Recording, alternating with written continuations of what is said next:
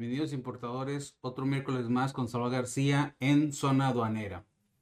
El día de hoy, miércoles 30 de junio, vamos a iniciar nuestro programa como siempre.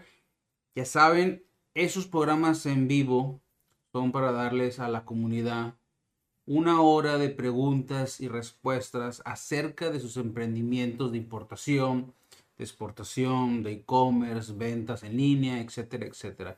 Todo lo que tenga que ver relacionado con importaciones, de comercio exterior, exportaciones, e-commerce, aquí vamos a intentar responder todas sus dudas o preguntas en vivo para que aprovechen a la gente que me manda mensajes de repente y quiere algo más este, cercano.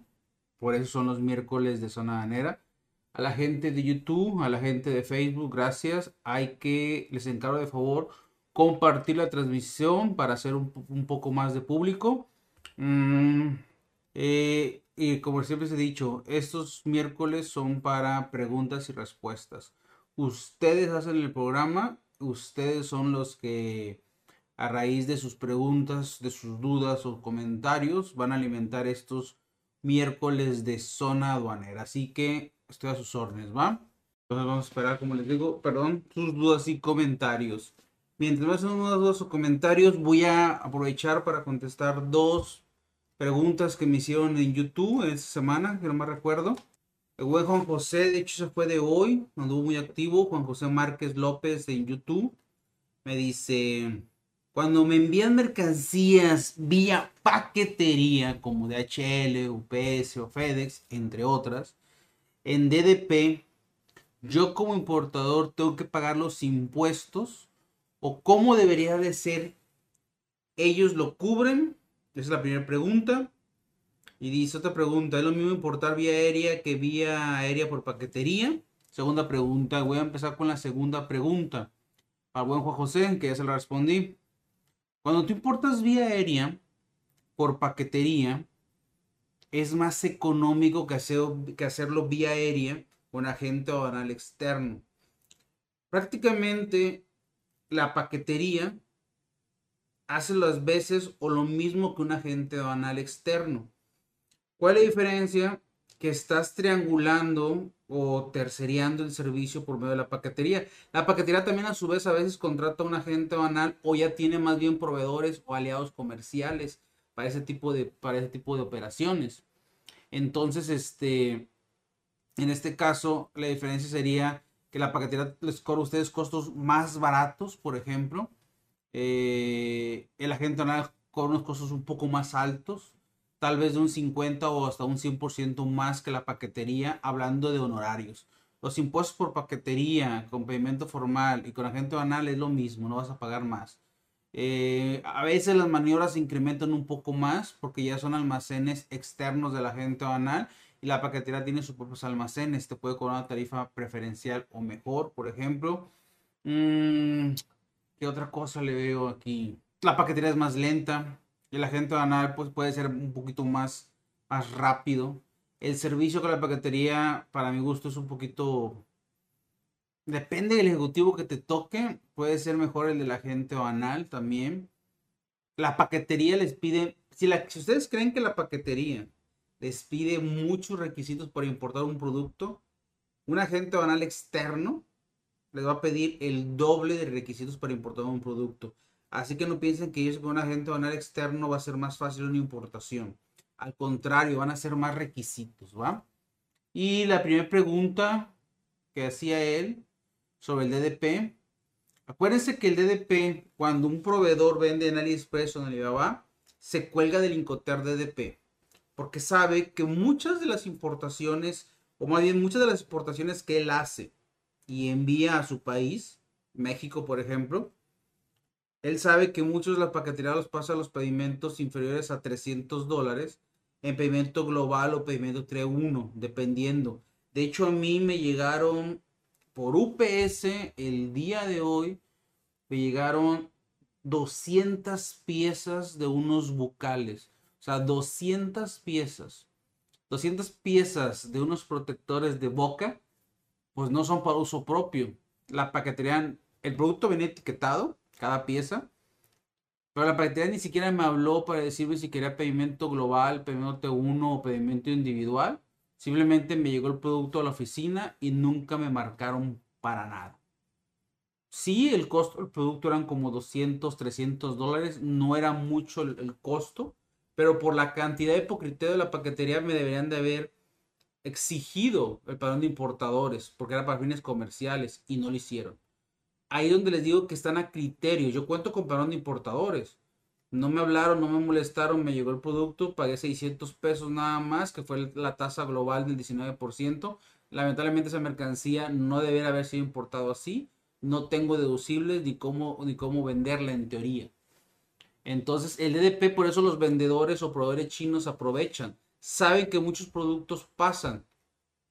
En teoría en DDP tú ya no tienes que pagar absolutamente nada. En DDP está pagado el envío, la paquete, el servicio de la paquetería, el agente banal externo, en caso de, lo que requieras, porque es DDP, eh, y los impuestos ya van incluidos en DDP.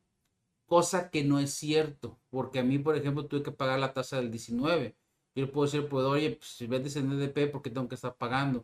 Ojo, no en todos, algunos sí lo respetan, no todos. Ahí es, depende mucho, este, el proveedor. Algunos proveedores sí te apoyan, algunos proveedores sí te ayudan, no todos te ayudan, como les digo.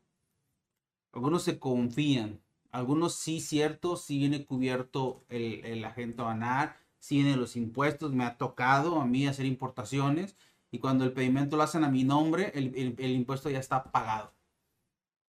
Varía mucho, ¿va? Pero bueno. Vamos entonces con sus preguntas acá. Vámonos con sus preguntas, perdón. Entonces, eh, eh, eh, dice el buen Jonathan en YouTube. Gusto, saludarlo. Gracias, Jonah. Saludos. Una pregunta. ¿Me cobran impuestos por comprar en eBay una cámara de segunda mano de 800, mil pesos mexicanos? Han de ser unos 400 dólares como ya rebasa de 50 dólares la cámara que tú estás diciendo, eh, vas a pagar una tasa global del 19% por esa importación. No me, no me preocupa mucho, te soy sincero, los impuestos. Me preocupa el tipo de cámara que sea. Pueden necesitar alguna certificación. No estoy seguro si es cámara de vigilancia, si es cámara de fotos, si es cámara de video, qué tipo de cámara es. Recuerden que la fracción arancelaria es la que te determina los impuestos que vas a pagar y los permisos que debes de cumplir. En este caso, no me preocupa tanto el impuesto, por eso vas a pagar un 19% sobre el valor de los 8 mil pesos. Me preocupa que requieras un permiso y no lo tengas.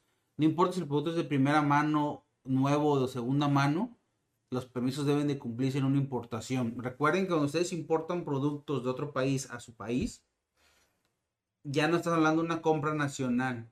Son requisitos que deben de cumplir para la importación. Para nuevos usados, cualquier envío en vía aérea por paqueterías, los van a, les van a exigir los permisos conforme a la fracción. Para que tengas cuidado con eso, mi buen este, Jonah. Dice Edgar Rodríguez. ¿Cómo funcionan las órdenes de pago para exportadores? Te soy sincero, si no las he usado, pero básicamente las contratas con un banco. Tú le pagas al banco o le pides una orden de pago y digamos que le pagas al banco y el banco le paga a tu proveedor, pero no libran el dinero hasta que hasta que tú digas, eh, digamos, este, bueno, perdón.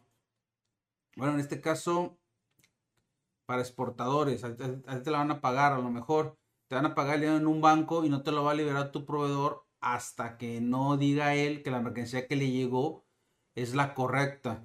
Ahí donde yo tengo un conflicto es que eh, si lo contratas con un banco y el banco es el mediador y este güey, el, comprador, se pone listo y dice que la mercancía no es la correcta, pues no te van a liberar a ti el pago y le van a regresar el dinero a él.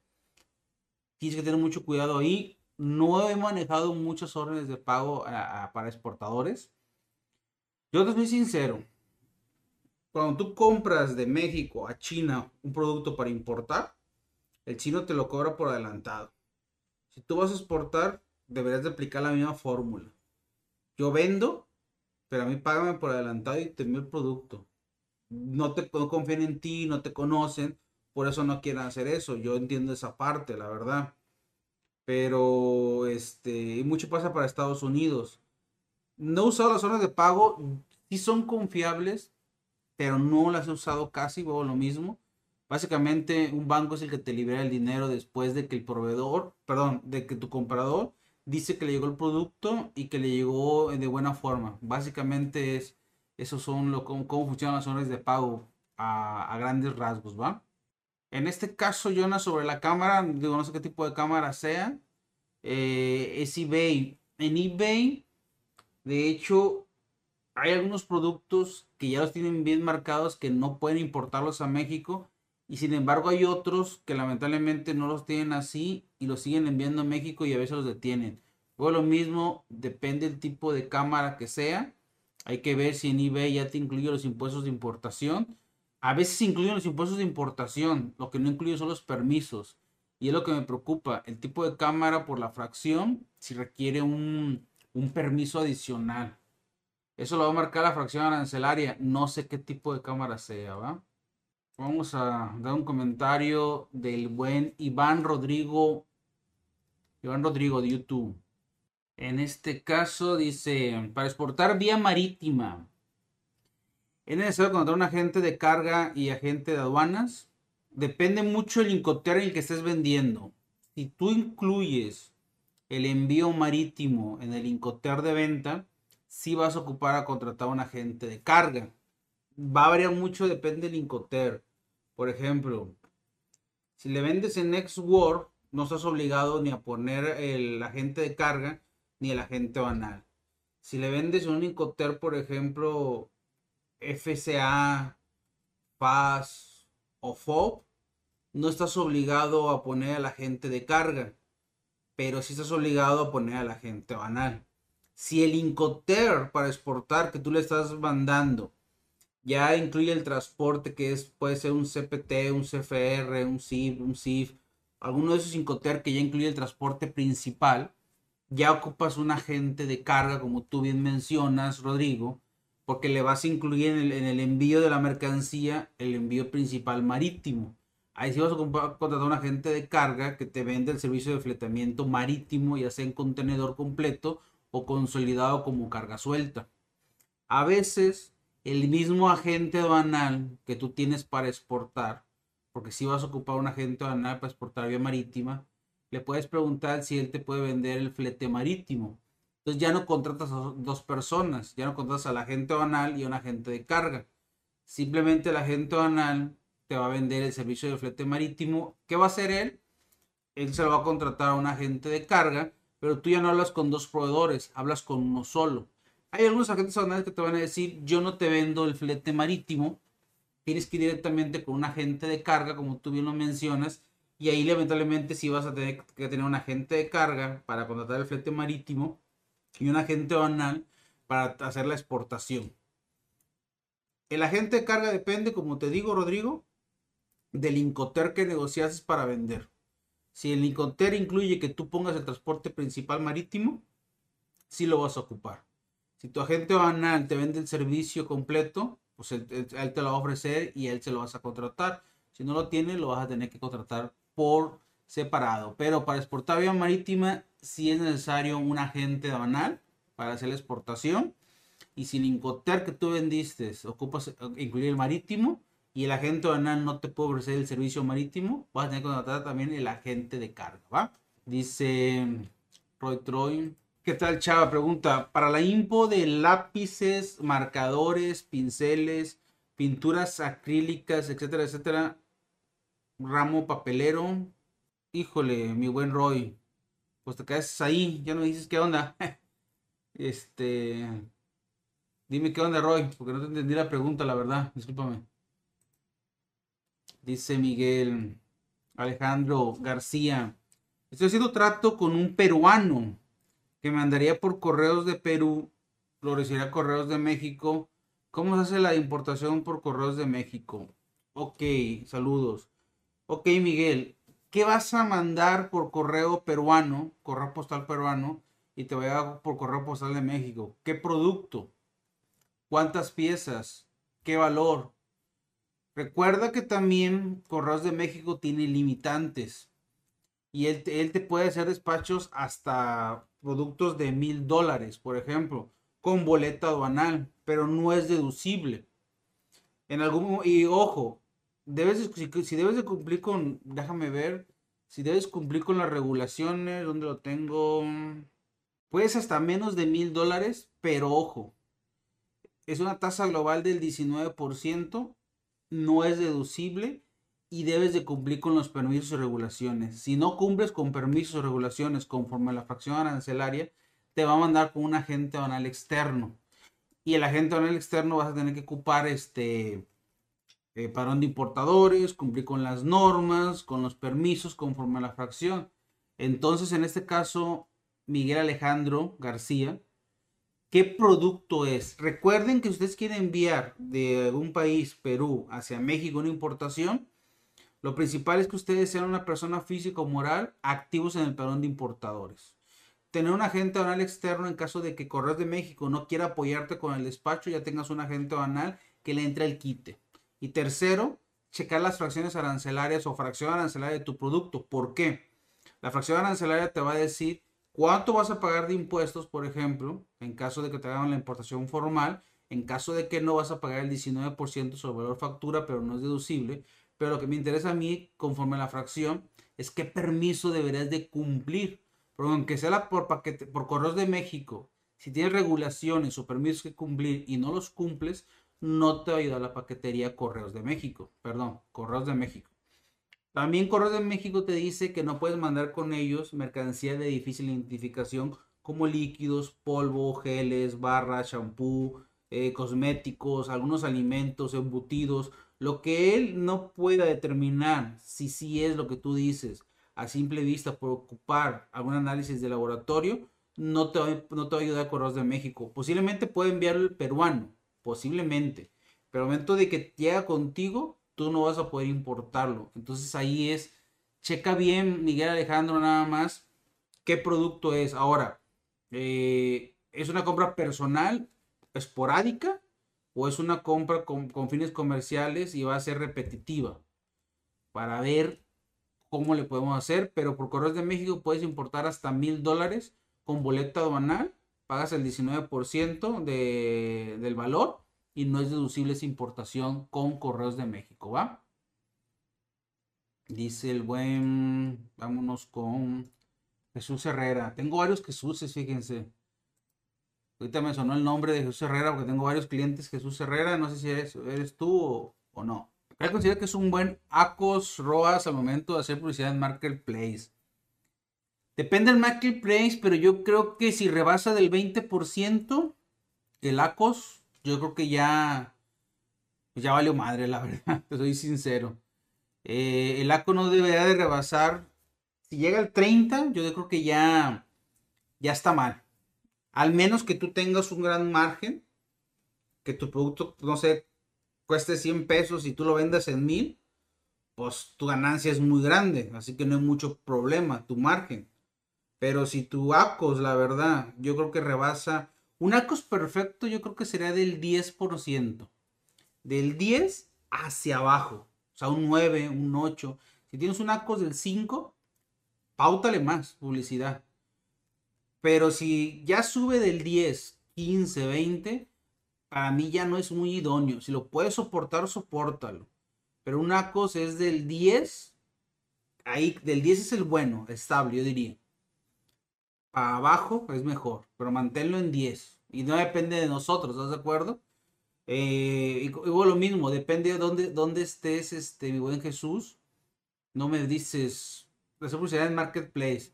Es muy diferente cómo haces publicidad pagada en Amazon a Mercado Libre, por ejemplo. Eh, pero una cosa es del 10% máximo. Si lo puedes soportar un 20, máximo un 30. Pero para mí el idóneo es un 10%, ¿va?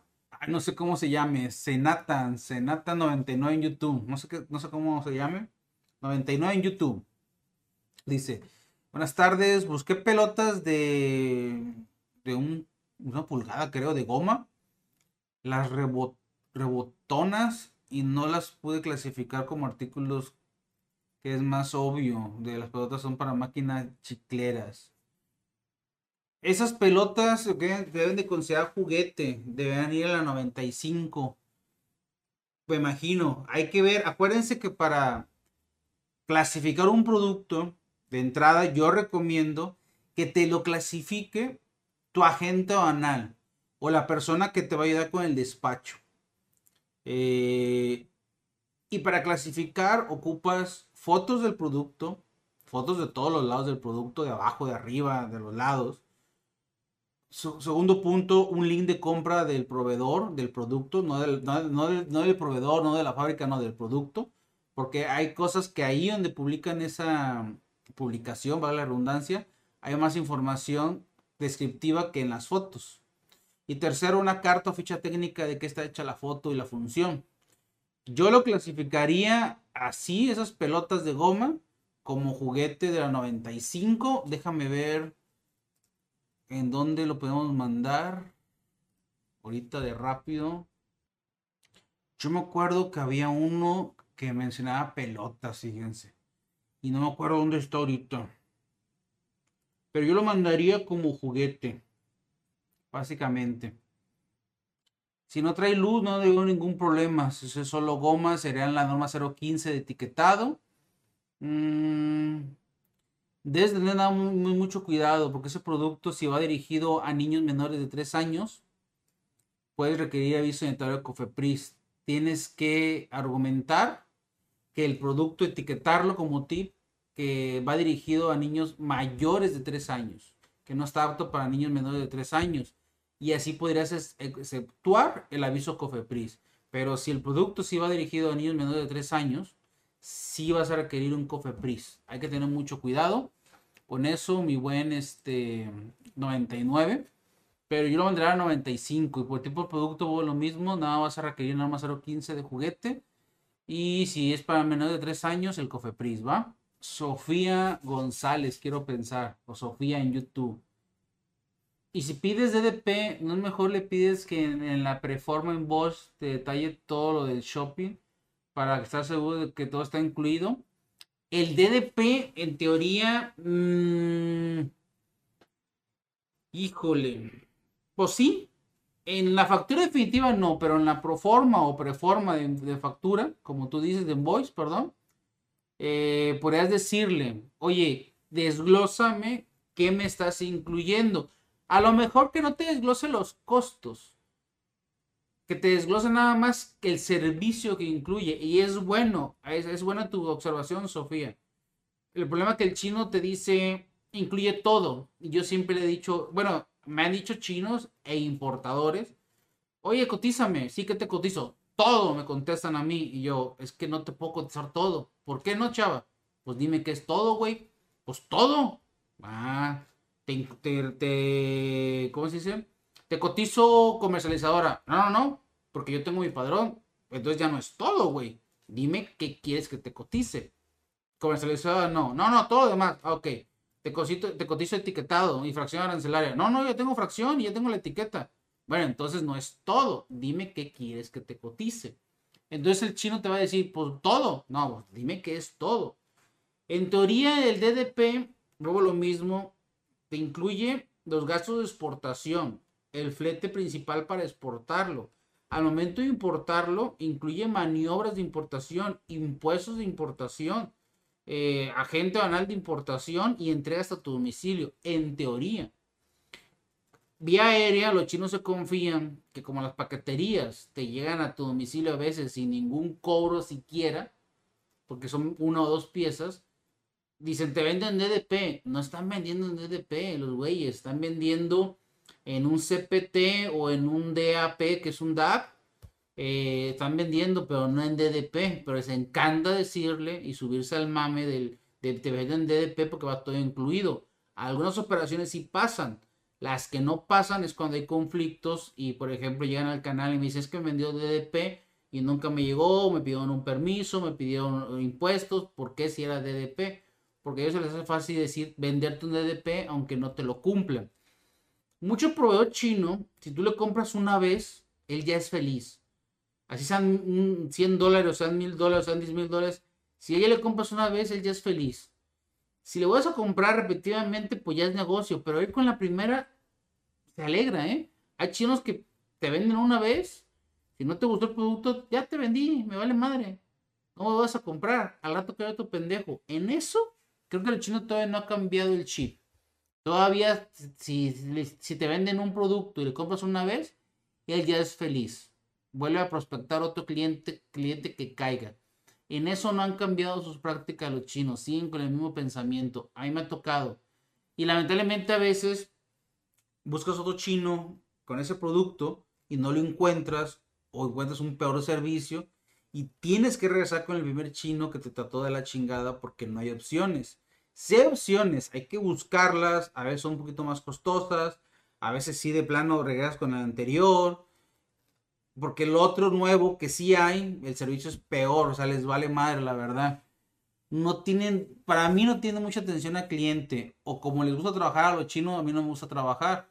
A los chinos les gusta que tú te desveles como mexicano para que les contestes en su, en su, cuando ellos son de mañana. Y digo, no, güey, pues mejor desvélate tú, güey, y, y contéstame a mí en la mañana. Me dice, no, no, tú. Le digo, no, pues mejor todo por correo. Pero ahí cada quien. Entonces el EDP sería una buena práctica, Sofía. Decirle nada más, a ver, ¿qué me estás incluyendo? Desglósame, no el costo, el servicio. Y él te va a decir, ah, te incluye envío de exportación y envío de importación. Cuando, cuando diga envío de importación, dile, ok, ¿qué me incluye en la importación? Desglósame, todo, desglósame. Le vas a decir, en la importación me incluye impuestos aduanales. Si dice que no, entonces dile, ya no es DDP, güey, me lo debes de incluir. O si te dice, no, es que la comercializadora no es mía. Ah, ok. Entonces no es DDP. Ahora, ojo, en el DDP también puedes negociar. Si tú tienes tu padrón de importadores, en DDP, él debe de poner su comercializadora, el proveedor. Pero tú le puedes decir, no uses tu comercializadora, usamos la mía. No uses tu agente banal, usamos el mío, pero tú le pagas. Hay cosas que pueden mover, hay como variantes en el DDP que pueden negociar. Yo lo mismo, no compro y no me gusta fomentar el DDP porque no tiene caso. Eh, eh, al final, para mí, un CPT, un zip es mejor porque ya viene el costo del envío y tú pones tu comercializadora, tú pones tu agente banal, que al final chino, si no, si no tiene un permiso, nunca lo va a lograr. Entonces, si tú no tienes el permiso, ¿qué te hace pensar que el chino lo va a tener? Los permisos los debe tener cada importador, ¿va? Entonces, para que chequen eso ahí. Miguel ya me contestó, pero... Ah, ok, Miguel. Fíjate que es bueno tu comentario. Te voy a decir por qué. Será, será, serán cuadros para bicicleta como a los 2.500 dólares. Híjole. Pues yo según cuadros para bicicleta 2.500 dólares, mm, él sí va a poder exportarlo, pero tú no vas a poder importarlo con Correos de México. Correos de México tiene el tope de mil dólares.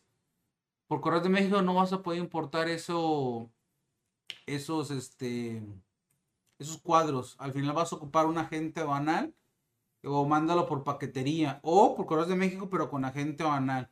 Correos de México no tiene el servicio de agente banal. O lo despacha él o te dice que no puede y lo despachas con agente banal. Entonces ten mucho cuidado.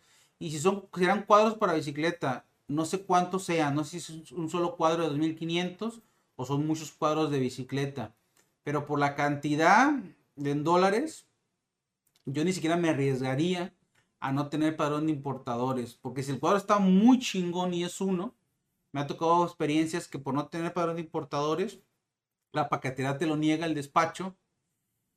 Y voy a hablar en voz alta, con todo respeto a las paqueterías de HL, UPS, FedEx, todas, se chingan el cuadro no tienes padrón, lo mandamos a destrucción, no lo destruyen, ellos mismos lo recuperan, hacen todo el enjuague y se quedan con el cuadro para ellos o lo venden. Entonces ten cuidado. No sé cuántas piezas sean del cuadro, mi buen Miguel. Entonces ten mucho cuidado ahí, va. Dice Edgar Rodríguez. Disculpa, Salvador, quiero exportar chiles secos para este producto. ¿Cómo es el proceso del certificado sanitario? Hay que verla, Edgar, Edgar Rodríguez, hay que ver hay que ver la presentación del chile seco de entrada, hay que ver la fracción arancelaria del chile y hay que ver qué restricciones, no sé por qué dices que el certificado sanitario, no sé si la fracción ya te lo pidió o porque si ya sabes que requiere un certificado sanitario, quiero pensar que tienes la fracción. Y si tienes la fracción, ya tienes un agente anal. Eh, ¿Qué fracción tienes, Edgar, para checarla? Chile seco. ¿Qué, ¿Qué fracción será la de chile seco? No sé si el chile seco es el llamado, el llamado chile ancho, mi buen Edgar. Pero por ejemplo, vamos a entrar aquí al chile ancho. Dice que para exportar, para la exportación, para exportar no requieres nada. Digo, no sé de dónde sacaste la fracción. Este, o leí, o leí mal. Dijiste exportar, ¿no? Dice que no quiero exportar chile seco para ese punto. ¿Cómo es el proceso de sanitario? Veo que no traes, para exportar no requieres nada. Hay que ver qué requiere, a dónde lo quieres exportar y qué, permiso requiere para importarlo tu cliente en destino. Si te pide un certificado, hay que ver qué tipo de certificado te pide. Si tienes que hacer, este... Mm, para mí estos, certificados ya son, por ejemplo, el de importación es, un certificado fitosanitario de Senacica. No es un certificado sanitario, es fitosanitario. Y ya es otra dependencia. Entonces hay que ver ahí, no sé por qué me dijiste eh, certificado sanitario para exportación no requiere nada. Entonces si no requiere nada, no veo ningún problema. El certificado que puedes requerir a lo mejor es para importar en destino, que tienes que tener alguna certificación, que eso, eso te lo tiene que pasar tu, tu comprador, y ya con eso tú ves qué permiso deberías de sacar. Entonces, ¿de dónde, no sé dónde sacas eso del certificado de qué fracción, si según yo no requiere nada. Dice Leonardo. Chava, tengo una duda. Tengo un pedido, eh, pedido está con el Chile, precio un proceso de liberación aduana.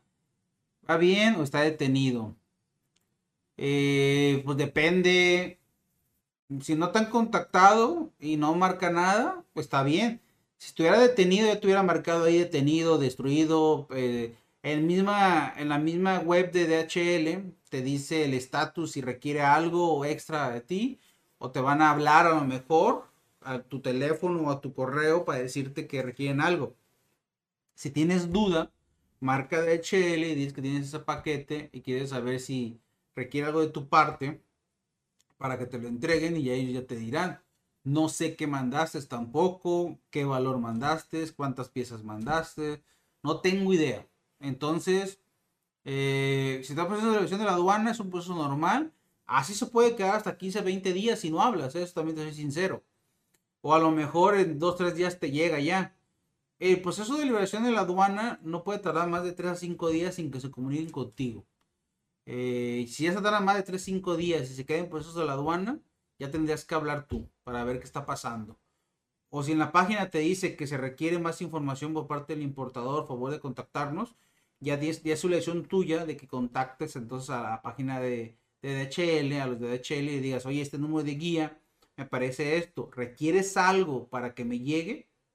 Y ellos te dirán si requiere algo o no. Lo que te digan, eso sí, diles, me puedes mandar por correo la información que me estás diciendo o me puedes dar un correo donde yo pueda solicitar el estatus de mi guía y me digan lo que me estás diciendo tú.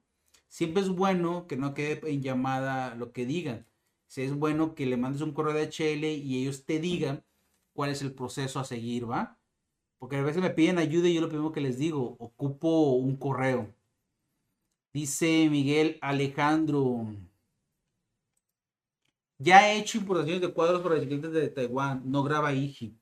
¿Cómo lo estás haciendo, mi buen Miguel, Miguel Alejandro? No sé si estás haciendo con pedimento individual, con pedimento global, con pedimento T1, no sé el valor de pieza, las piezas, el valor. Eh, ojo, que lo estés haciendo, este, es que no sé cómo estás haciendo, porque luego me toca gente que dice, no, así lo he hecho desde hace mucho, 10 paquetes, un año y nunca he tenido problemas. Y cuando tienen problemas, dice, pero ¿por qué tuve problemas? Bueno, es que no sé cómo lo estabas haciendo. Eh, posiblemente lo estabas haciendo mal Vamos a ver qué fracción tiene esa. Hay que ver también los cuadros para bicicleta, de qué tipo de bicicleta son. Si son para juguete o para transporte. Va a variar mucho también ahí eso. Vamos a irnos al material del transporte de la sección 17. Vamos a ir al 87, si no me recuerdo. Según yo, los cuadros deben ir aquí en 8714. Y cuadros y horquillas. Cuadros y horquillas. Está exento, es correcto, mi buen Miguel. Y no requieres nada para su importación. Sí, ahí no, hay mucho problema, la verdad. Entonces ahí sí, fíjate que ahí sí tienes razón. No, no vas a tener mucho problema. El problema que podrás tener es que la paquetería te pida que seas importador. No sé si seas importador. Entonces, te tienes razón, la fracción arancelaria no te pide gran cosa. Estás exento y no tienes norma. ¿Va? Dice Jesús Herrera, ya quiero tus servicios, muy buenos por cierto. Gracias Jesús. Entonces, si eres, que tengo, casualmente me llegaron como tres Jesús Herrera y así los guardé a los tres, Jesús Herrera, y no sé diferenciarlos siempre guardo a mis clientes por un nombre y un apellido. Y muy difícil se me repiten los clientes con nombre y apellido. Y en tu caso, ahí tengo tres Jesús Herreras como clientes, la verdad. ¿Qué opinas de los nuevos cambios que hará Mercado Libre sobre que ahora los vendedores tendrán que hacer el envío el mismo día de la compra? Fíjate que sí, sí cierto. De hecho lo tenía aquí en mis pendientes. Déjame, lo abro. Yo creo, eh, Jesús, que lo que están haciendo Mercado Libre, que, quiere que mandes todo a full, que ya no tengas nada tú y que no recojas, está obligando que mandes todo a full. Yo quiero pensar que por eso lo está haciendo. Dice, a partir del 12 de julio tendrás que hacer tu envío más rápido para no afectar tu reputación. Para envíos más rápidos y aumentar tus posibles ventas, en vez de enviar en 24 horas, deberás enviar una parte de tus ventas el mismo día que la recibes la venta teniendo en cuenta un horario de corte que te indicaremos. Yo creo que esos güeyes, todo lo que corte a las 12 del mediodía o a las 2 de la tarde, tienes que a huevo o que te recoja o llevarlo a la paquetería ese mismo día para que sea enviado. Va a haber un horario de compra, yo creo. Según yo, no lo han determinado. Dice, si llevas tu paquete a nuestra agencia, tendrás dos horas y 30 minutos para ir a despachar todo lo que hayas vendido antes de tu horario de corte. Tú vas a tener un horario de corte por ejemplo, a las 2. Entonces vas a tener hasta las 4.30 para enviar ese paquete el mismo día y no afecte tu reputación. Te va a estar exigiendo más. ¿Cómo evitas esto? Mandando todo a full. Y así ya no vas a tener ese problema de correr. Porque hay mucha gente que luego dice, pues yo sí vendo, pero lo entrego el día siguiente todo lo que vendo hoy. No puedo estar yendo. Pues va a haber un corte. Me imagino que le va a afectar a, la gente que trabaja. Y en, una oficina y, o en un horario que tiene y, que no se dedica al 100% a esto, le va a afectar a la gente que se dedica al 100% a esto, pues no creo que mucho, porque pues más lo llevas y ya. Y dice, si tú llevas tus ventas al correo, todo lo que vendas antes de tu horario de corte, debes despacharlo durante el día, antes de que cierren las agencias. Pues yo creo, como te digo, mi buen este Jesús, es una estrategia para que uses más sus bodegas. Ellos tienen una inversión de bodegas donde lo que quieren es este, que les mandes el producto y que ellos lo distribuyan, ser logísticos. Le tienen que sacarle el gasto a esa inversión. Yo creo que por eso lo están fomentando. Es bueno para los clientes, la verdad, un mejor servicio. Nos presionan más a los vendedores, lamentablemente, pero o mandas full o te digo, tienes una fecha de corte. A las 2 te corto y tienes dos horas y media hasta las 4.30 para llevarlo. Entonces todo lo que se venda a las 2 haces corte, lo agarras, lo llevas, te regresas y se acabó. No le veo mucho chiste, la verdad.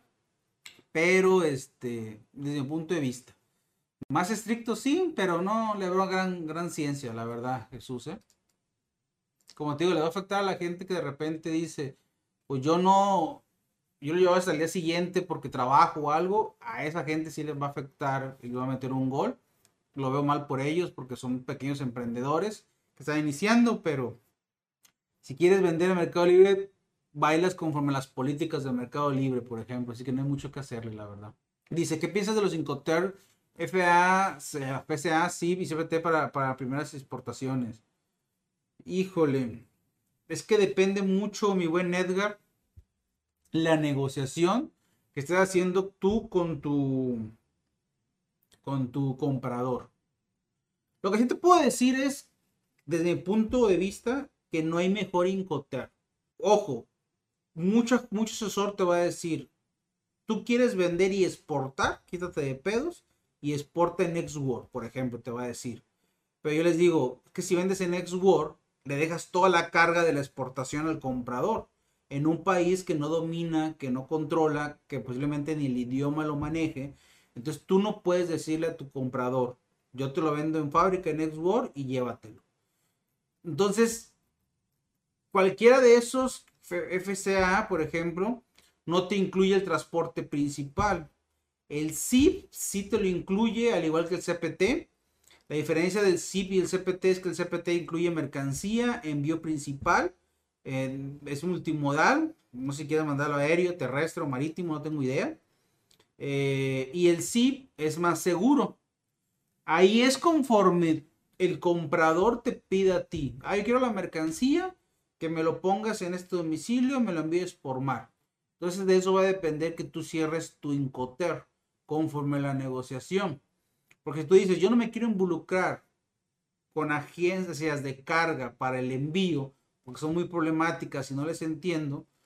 Y el proveedor, y el comprador, y el comprador te dice, yo quiero que me, que me cargues el envío principal, ya sea marítimo o aéreo, y tú no quieres, pues no vas a vender. Debe ser flexible la negociación. Entonces ahí, para primeras exportaciones o para ya, estás principiante o estás avanzado, en realidad el Incoter es conforme tú vayas a negociar con tu comprador. No hay mejor Incoter. Y la verdad, en este caso, te aconsejo que si son tus primeras exportaciones, te acerques a un agente banal de confianza que te ayude. Por ejemplo, tú vas a decirle a la agente banal, a mí me pidieron que vendiera en CPT. Pero yo necesito que tu agente banal de mi, de mi estado te lo lleves a la aduana marítima. Tú mándame el transporte terrestre. Tú cotízamelo. Yo no tengo transporte. Entonces el agente banal te puede ofrecer ese servicio. Si no te lo ofrece, es lo que les digo, tendrían que contratar una agencia de carga. Ya son dos proveedores. Ojalá que tu agente banal, la mayoría de tus agentes banales ya no somos tontos. Ah, sí, a mí me hace frente terrestre, ¿Yo qué hago? Voy con la agencia de carga, cotizo, le aumento un profit para, por, la gestoría, digamos, o por la logística, y pues es ganancia para mí. Entonces ya te vende el flete terrestre y ah, de, tu domicilio a puerto. Y luego me dices, y también el envío marítimo, pues también te lo cotizo. Oye, y esto también te lo cotizo. Todo se puede. Yo creo que por primeras, por primeras exportaciones lo que tienes que hacer es que el Incoter sea incluir mercancía y el envío principal, ya sea aéreo o marítimo, al extranjero, que te lo pague a ti y tú lo pongas. Tú te encargas de toda la exportación y del envío. Y cuando llega a destino, con el comprador al país destino, el que sea, él se encargue de importarlo con su empresa, con su agente banal y recogerlo en la aduana con su transporte. Que si él no sabe, él tendría que contratar a un agente banal allá para que él, a él le importe.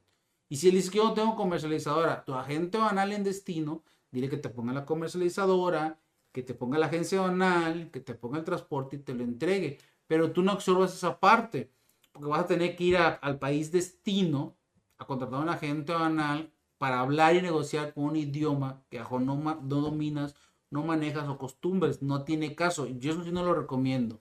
Pero en tu caso, FCA, sí, pues, tú puedes vender en Xbox, FCA, FAS, FOB, CPT, CFR, SIP o SIF. Hasta ahí yo me quedaría en esos Incoter, dependiendo del medio de transporte, que puedes cotizar y puedes cerrar tu exportación, ¿va? Senatan 29. Eh, de nada, Senata 99. Entiendo lo que comentas. Quiero evitar puntos difíciles y muy buena tu aclaración sobre esto. Estoy atrapado con el SAT, no hay cita. Saludos desde San Luis Potosí. Ah, muy bonito. San Luis Potosí, me gusta, fíjate. He tenido la oportunidad de ir allá por temporadas. Ya fui a la Huasteca. ¿Cómo se llama la Huasteca? Sí, la Huasteca. Sí, cómo no. Ya fui a varios lugares allá. Y sí me gusta San Luis, la verdad, a mí. ¿Cómo se llama el pinche parque? Tangamandamba o Tangamanga, algo así. los parques que están allá. Muy bonitos, la verdad. Eso no tenemos acá en mi rancho, la verdad. Eso es, bonito. En este caso, sí, es cierto.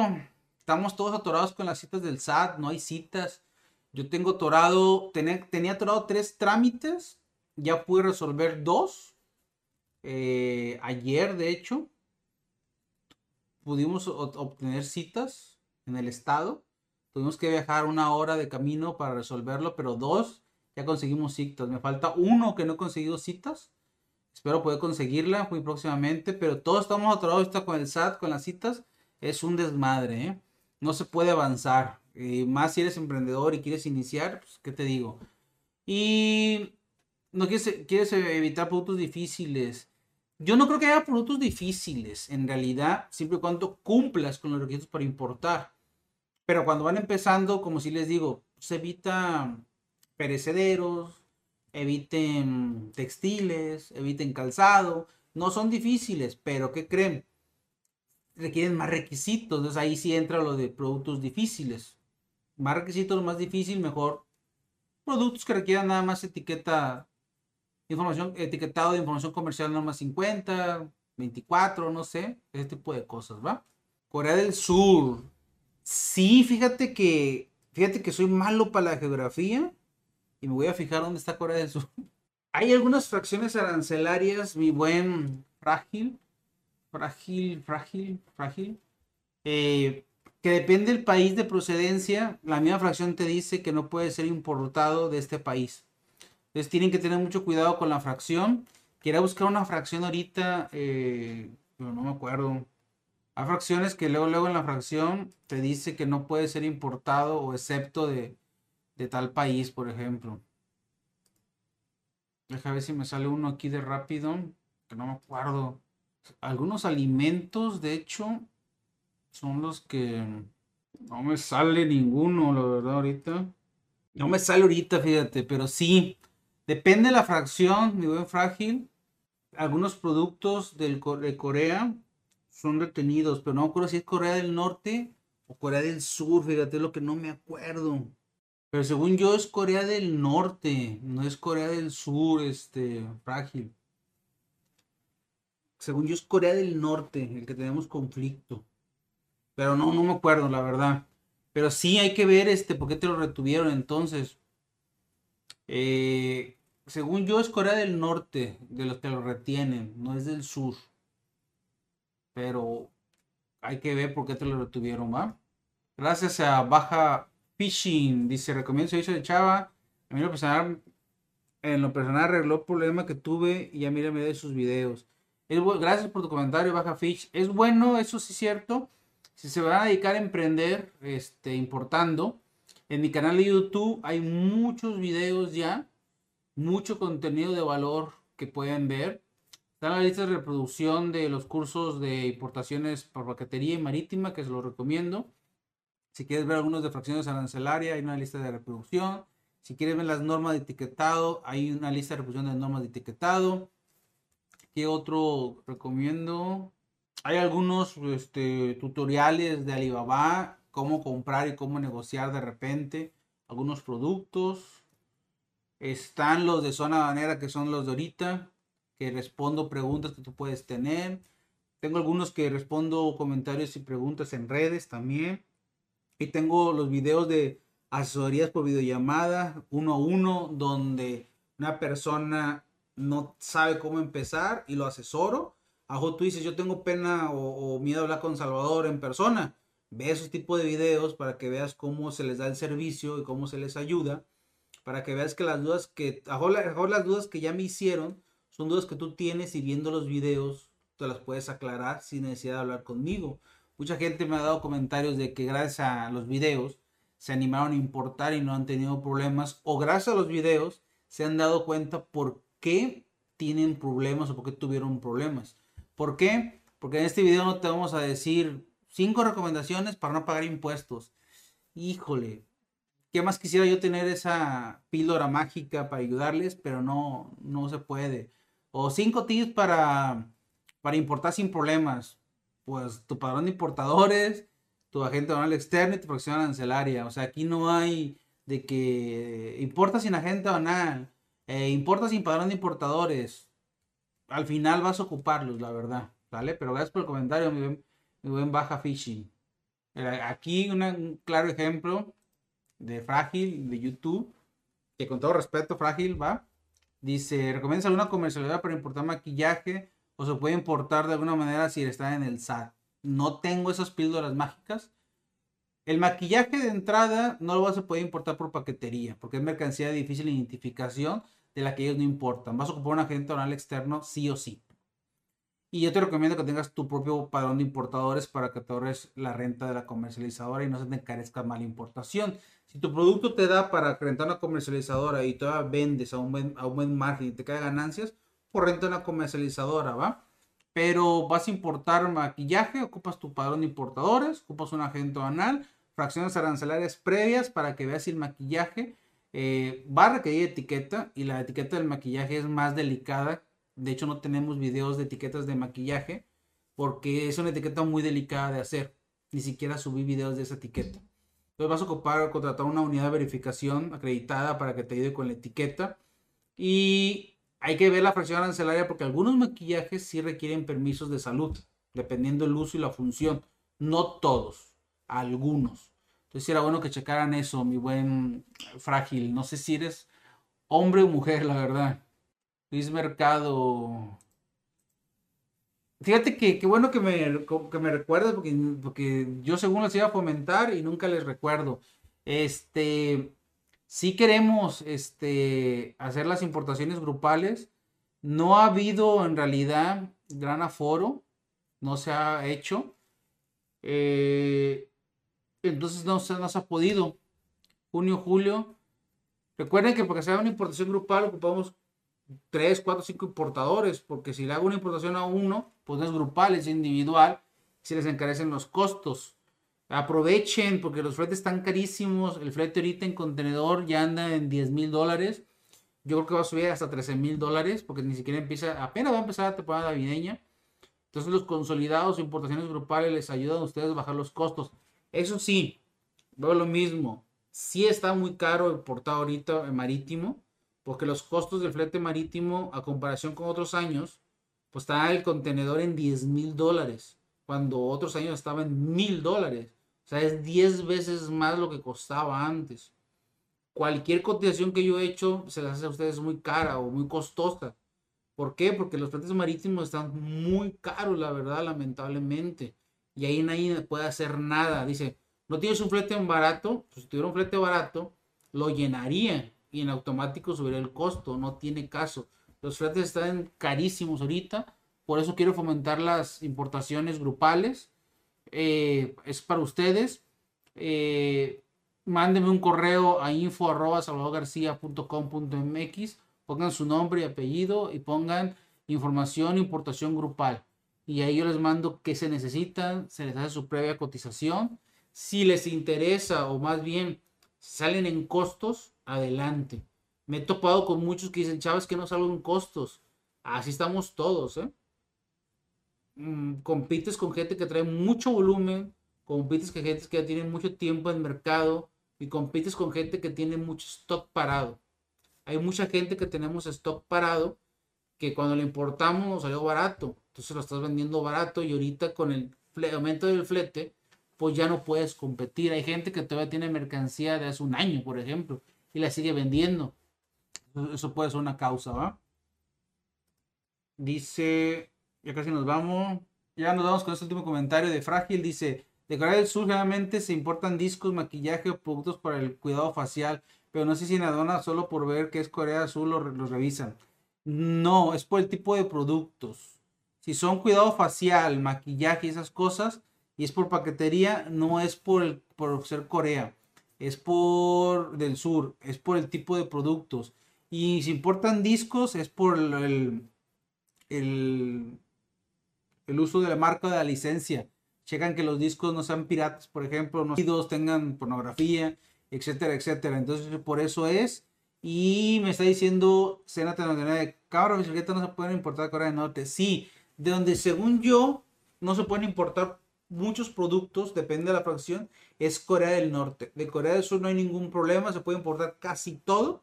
El que tiene problemas es Corea del Norte, no Corea del Sur. En tu caso, Frágil, si tuviste problema es porque tú dices que importas discos, maquillaje o productos para el cuidado facial. El maquillaje y el cuidado facial es producto de difícil identificación, por eso te los van a detener. Y si te los llegan a dar, pues qué chingón, que yo creo que no te los dan, la verdad, porque este tipo de productos no pasan. Los discos posiblemente sí, pero no es por el país, ¿eh? Porque el que tiene restricciones es Corea del Norte, no Corea del Sur.